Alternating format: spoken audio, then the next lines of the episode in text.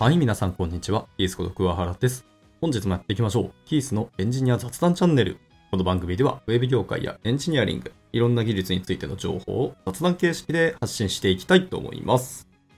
で、今日は、あんまりこう技術の勉強を昨晩もできてないのと、あんま情報収集ができなかった。もっと言うと、えっ、と、自分の中で内政の時間が取れなかったので、ネタがほんとないので、今日は技術じゃない話をしようと思います。えー B リーグっていうものですね。バスケの日本のプロリーグです。まあ昔はなんだっけ？JBL っていうジャパンプロバスケットボールリーグみたいなのが昔あって、それとは別で、えっ、と BJ リーグっていうのが立ち上がったんですね。一応その公式団体としてた JBL、はい、ジャパンバスケットボールリーグです。っていうのが昔あって、これが一応プロリーグだったと僕は記憶してます。昔のですね。えー歴史的に行くと2007年から2013年まで開かれたあセミプロバスケットリーグなんですね。JBL っていうのが一応ありました。で、その後から途中で BJ リーグっていうのが発足したんですね。まあ割とですね、NBA に近いような感じの運営だったり、試合の方針だったなっていう気はしますね、B リーグは。まあ最近もずっとこう見てるんですけど、ちゃんと調べると色々別のリーグがあるんですね。スーパーリーグっていうのもあって、JBL も立ち上がって、NPB っていうのがあって、いろんなものがあるんですね。2016年にそれまで存在していた BJ リーグと NBL という2つの国内リーグを統合する形で男子トップリーグとして誕生したのが B リーグですと。もともとは1967年に開幕した実業団リーグっていうのが存在したんですね。けど、あくまで実業団リーグで、プロチームというわけではなかったと。で、1996年のロサンゼルスオリンピックのバスケアメリカ代表、まあドリームチームって言われるやつですね。いや、本当に選手の顔ぶれ見ると、超ドリームチームなんですけど。まああの辺をきっかけに日本でも NBA ブームってのは結構巻き起こって、で、えー日本国内でもバスケットボールのプロリーグを創設しようみたいな動きが芽生えたっていうのが、1996年から2000年らへんのとこですね。で、その背景があって、プロリーグ創設を目指した最初の動きとして、日本では2001年に JBL スーパーリーグっていうトップリーグが誕生したと。はい。で、このリーグの母体がそれまでの実業団リーグであって、その中の競合チームとかがスーパーリーグとして集められ、一部がプロという形でトップリーグとなっていったという自然な流れでなっていたと。はい。で、この一部プロっていうのがポイントだったらしいですね。全体としていっぺんにもうあなたたちプロですよではなかった。元々の母体が実業団なので、普通に社会人として、あの仕事をしたり会社員として存在している選手もいたっていうところが問題だったらしく、まあ明確なプロリーグってわけではなかったので、実業団の強いリーグなんだねぐらいの昔ながらの風習、慣習というのが残ってたということですね。で、また、えっと、ホームタウン制ですね。NBA と一緒でホームタウン制を取ってたんですけど、まあ母体が会社のバスケットボール部であったっていうところが強く、地域性というよりもやっぱり企業の広告の意味合いが圧倒的に強かったらしい。で、また会社の名前を背負うことの方に主軸も置かれていたっていう事実も残っていて、なかなかチーム名に地域の名前を付けることもできなかったっていう背景もあります。いや、それは確かになるほどね。あんまプロリーグという感触はないし、NBA を参考にしてるけどできてないっていう事実ですね。で、まあ、その一部プロっていう状態から、えー完全なプロリーグを目指していって、エンターテインメント性も強く求めていったのが、えー2005年に誕生した BJ リーグというところですね。なるほどね。この運営は株式会社日本プロバスケットボールリーグという、まあ、スーパーリーグとは別の団体になって、すごく地域性を重んじたプロリーグの誕生となったと。まあ、資金だったり、運営費どっから出てきたって気はしますけど。で、この BJ リーグ誕生のタイミングで実業団じゃなくてプロとして活動したいっていう、こう二つのチームがあって、しかしながら、なかなかプロ化っていうのが推し進めないっていうこの当時の現状にすごく嫌気がさしたらしくて、この2チームっていうのが、えースーパーリーグを脱退して、結果的に BJ リーグとそのスーパーリーグで対立してしまうみたいなところができたと。で、まあ、独自にこう、いろいろバーっと目指してたんですけど、2007年に、えー日本バスケットボールリーグ JBL っていうのが誕生したのが、2007年ですね。で、当初の予定では、まあ、実業団チームをすべてプロ化し、JBL もプロリーグとして運用していきたかったらしいですけど、一部のその企業っていうのがチームのプロ化になぜか難色を示したと。やはり企業としての広告というニュアンスが強くて、あまりプロ化をしたくなかったっていうのが要因で、完全なるプロ化っていうのは、その JBL も実現が叶わなかったっていうことらしいですね。で、まあ結果実業団チームとプロチームが混在するセミプロリーグとなった背景がそこにあると。まあまあ、それは運営する方もお金ないと運営できないから、それは仕方ないとこはありますけど、難しいですね、これは。で、まあ BJ リーグと JBL っていうのが2005年の発足以降、2団体が運営することになってしまって、この泥沼の構想がずっと続いてたと。いうとこですね。はい。まあ、この辺はで僕もなんとなく感触が残ってますね。結局どっちがどっちなのっていうのは気になってるんですけど、ここで転機が起きます。2008年に、えっと、国際バスケットボール連盟 FIBA ですね。FIBA、FIBA から一国一リーグが望ましいっていう風な通達後、日本のバスケットボール界に降りてくると。で、2010年から BJ リーグ、JBL、あと日本バスケットボール協会 JBA っていうのがあって、その3社で統合した新トップリーグ発足に向けて協議が行われました。で、2013年に NBL っていうのが誕生しました。日本バスケットボールリーグかな、これは。で、JBL 側っていうのが、えー、BJ リーグと統合を目指して NBL を発足させたんですけど、結局のところ BJ リーグから NBL に転籍したっていうのがわずか1チームだけで統一リーグとは程遠いものになってしまったと。うん、まあまあ、強制力はそれはないからしゃあないんでしょうねってとこですけど。で、結局、プロリーグ化っていうのは頓挫したと。で、失敗した背景としては、BJ リーグがなぜ NBL に参加しなかったんかっていうと、えー、やはり実業団チームが圧倒的に強くて、プロチームが丸腰で挑んでも勝てないのが目に見えたから、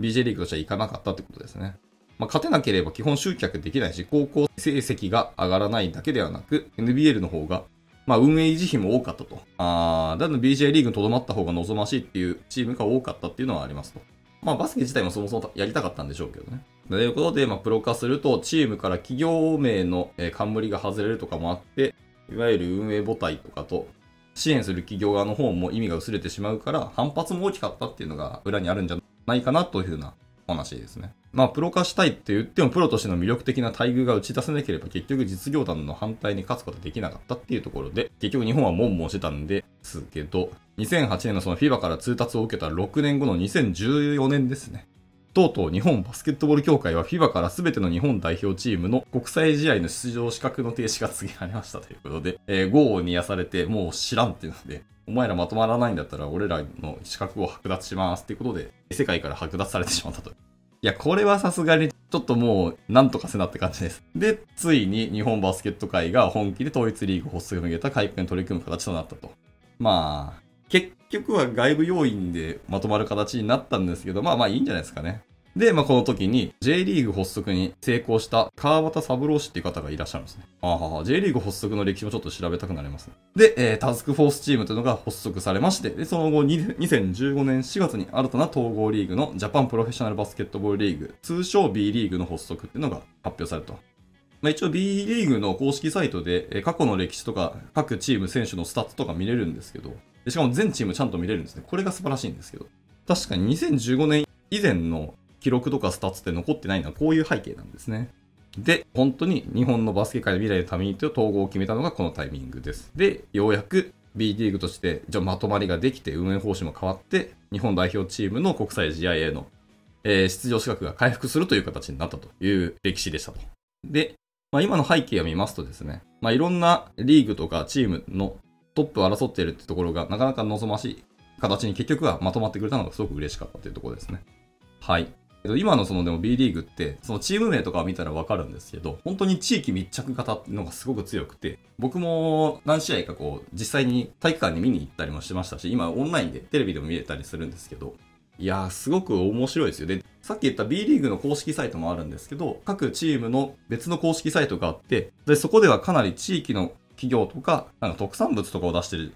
チームもあったかな。みたいなところですごく密着をしてる。で、いわゆるファンですね。各チームのファンに対してのアピールとかだったり、特別な企画であったりとか、えー、うまいこと巻き込みをするような施策っていうのを各チームごとでもやられていて、これがまたすごく良かったですね。やっぱ僕は東京に住んでるので、東京のバスケットボールの大会っていうと、大体原宿にある代々木体育館ですね。代々木第一、第二体育館っていうのが、僕らバスケットマン、えー、体育館としては有名なんですけど、で、東京では大体この2つかな。まあ本当に大きい試合とかになると、別のところでやると思いますけど、埼玉スーパーアリーナとか、まあ、いわゆるオリンピックとかでも使われるようなとこでもやったりはしますけど、基本的なリーグ戦は東京だと代々木体育館が多いかなっていう感じですね。なので、もし見たい方は見に行ってみてください。突然見に行ける試合も実はあったりします。自由席だと、だいたいこう2500円が3000円ぐらい払えば、前日でもこう、チケット取っていけたりはするというので、本当にいいですけども、で、最近はなんかリーグ見てますと、島根県が結構僕は好きで、もともと島根に住んでたのもあるんですけど、その島根が強くて嬉しいなと思ってます。東京だと、東京アルバルクというチームと、渋谷のサンロッカーズかなまあ、うちの奥さんは最近サンロッカーズが結構好きで、割と応援してますし、まあ、昨日も試合見てて、ちょっと負けちゃったんですけど、いや、なかなかやっぱでも面白いですね。興味あれば見てみてください。すごく地域性というかチームの色がかなり出てきて、なかなか今までのこう JBL とか NBL とか JBL かとかの試合を見たことある人からすると、全然違ったなって感じになると思いますね。ちなみにアルバルク東京、さっき言った東京のチームの一つは、もともとはトヨタ自動車なんですよ。なので今も広告としてはトヨタ自動車がたくさん出てきたりしますし、サンロッカーズは日立サンロッカーズですね。ちなみにじゃあ見に行った感想とかっていうところもあるんですけど、かなりですね、東京で試合するんですけど、まあ、地方、別のチームと試合するときとかって、やっぱ別の地方のそのファンの人たちががっつりちゃんと応援に来るんですね。で、ベンチ裏の方に、そのやっぱアウェイのファンたちがガッと固まって応援するんですけど、割と人数来るんですよね。ほんと面白かった。少ない人数なんですけど、意外とこうファンの中でもこう応援合戦を結構するところもあったりして熱いんですよね。これがまた見てて楽しいし、まあ、僕はちなみにまだどこのチームを応援するとか決めてないんですけど、まあでももともとその NBA を見て感化されて作りたくなったっていうところもやはり裏にあるらしく、結構海外の人、外国人のプレイヤーがかなり多いし、まあ、正直言うと外国人がかなり活躍するリーグであるっていうのはまあ否めないですね。これはもう事実としてまあ、体格の違いとか筋肉の違い、骨格の違いとかもやっぱりあるし、なんだかんだ背がでかい人が多いです、海外の人。活躍する選手としては。っていうので、ほぼほぼ外国人の活躍するチームだなっていうような感じはしますけども、でも一応1試合、コートに立てる1チームの外国人選手の数っていうのが確かに上限2名までかなって決まってるんですよ。で、残り3名は基本的に日本人選手。日本人選手の中には日本帰化した選手も含まれるんで、事実上、まあなんかもっと外国人多くないっていう風に見える時もありますけど、基本はまあちゃんと日本人というところのくくりで縛ってますと。でも意外とね、こう点取ったり活躍したり、こうアシストでめちゃくちゃさばいて活躍する選手は日本人の方が多かったりします。リバウンドは圧倒的にやっぱり海外の人が多いですね。それは背が高い選手ばかりこうガンガン入ってくるし、めっちゃごつい人もいたりするんですよね。なので、まあリバウンドは勝てないでしょうと。で、スリーポイントはやっぱり大体日本と外国人結構まちまちかなっていうところです。アシストとかパスカットとか明らかに日本人の方が多いかなっていうので、はい。まあ、活躍するのは外国人のように見えますけど、こうバスケットを知ってる人からすると、細かなプレーだったり、こう、クロート向けで見ている視線でいくと、日本人の活躍がすごく目覚ましくてですね。なので、そういう意味でも見てて楽しいんですね。最近はでも日本のプロバスケットリーグもプレーとしては NBA とほぼ一緒で、ピックアンドロールとピックアンドポップのプレーが圧倒的に多いって感じです。とにかくピックからまずはスタートするみたいな試合の組み立て方が多いですね。はい。結構ポストプレーをするチームできればやってますけど、ピックアンドロールとかピックアンドポップっていうのは、バスケットでいわゆるスクリーンっていうプレーがあるんですけど、そのスクリーンから中に入ったりこうロールしていくのか、それとも外に出てって、外からのスリーポイントを打つのかみたいな、えー、プレースタイルのことをですね。まあ、スリーを打つとは限りませんけど、まあ、外に出ていくのをピックアンドポップって言ったりします。で、これは NBA も本当にこういうプレーばっかりするんですよね。まあ、逆に言うとそうしないとなかなかフリーが作れなかったり、自分たちのリズムに持っていきづらかったりする。まあ、技術も進化して戦術もいろいろ発明されてはいるので、なかなか難しいんですけど、その中でも、やはり、ピックっていうプレーはずっと歴史上使われ続けてて、これも当分これは変わらないだろうなと思ったりしますけど、ただそっからでもの試合の展開はやはり見てて面白いので、はい、まあバスケに全然知らないし見たことないっていう人も、割と今の B リーグはかなり完成度が高いと、ちょっと上から目線ですけど、思うので、たまにはこう、スポーツ観戦したいなって方は見に行ってみてください。で、まあ個人としてのただの主観ですけど、サッカーの J リーグ見たこともありますし、プロ野球だと僕は広島出身なので、カープの試合とか、まあ最近見に行ったんですけど、結構神宮行ったりとか東京ドーム行ったりとか応援しに行ったこともあります。あれもあれで面白いですね。回が変わって攻めるときは、そのチーム独自の応援歌とかがあって、ファンの中で一緒にこう、コールの仕方を覚えて、一緒にコールしながらこう応援するってもすごく楽しいんですけど、バスケはやはり展開が早いので、ずーっと見てられますね。根本目まぐるしく動くので、まあ、その代わり脳が疲れるっていうのもあるかもしれないですけど、まあ、回が終わってこう止まってる時間とか、中断する時間とか、結構暇じゃないですか。バスケってあんま暇ないっす。あの、ハーフタイムとかですね。2クォーター終わったらハーフタイムありますけど、ハーフタイムになると、まあ、いろんなそのチアガールのショーもあったりとか、えー、その各チーム固有の企画とかをやったりしますし、まあ、グッズ販売とかでグッズ見に行ったりとか、出店になんかご飯買いに行ったりとか、あったりするので、バスケは総合的にすごい体験がいいと思ってるんですよね。いろんな企画がやられてるので。おすすめです。また、えっと、体育館でやるので、自由席って結構離れてるように見えますけど、割とちゃんと見えるんですよね。僕メガネかけて目悪いんですけど、それでも自由席、3階席からでもちゃんと試合会場見れるし、プレーの選手たちの顔ぐらいまで見えちゃうので、そこもあってね、バスケを見てて楽しいなっていうのを思ったりしますので、興味ある見ていく見に行ってみてくださいっていうのと、もし行きたい方も一緒に行けたらいいなと思ったりしてますので、はい。そんな感じでした。とにかく最近 B リーグ、またちょっとバスケ熱が僕は最近浮上してるんで、はい、なんかいろんなチーム見てますけど、応援したいなと思ってますね。はい。今回はこんなところで終わっていきたいと思います。いつも聞いてくださり本当にありがとうございます。ではまた次回の収録でお会いしましょう。バイバイ。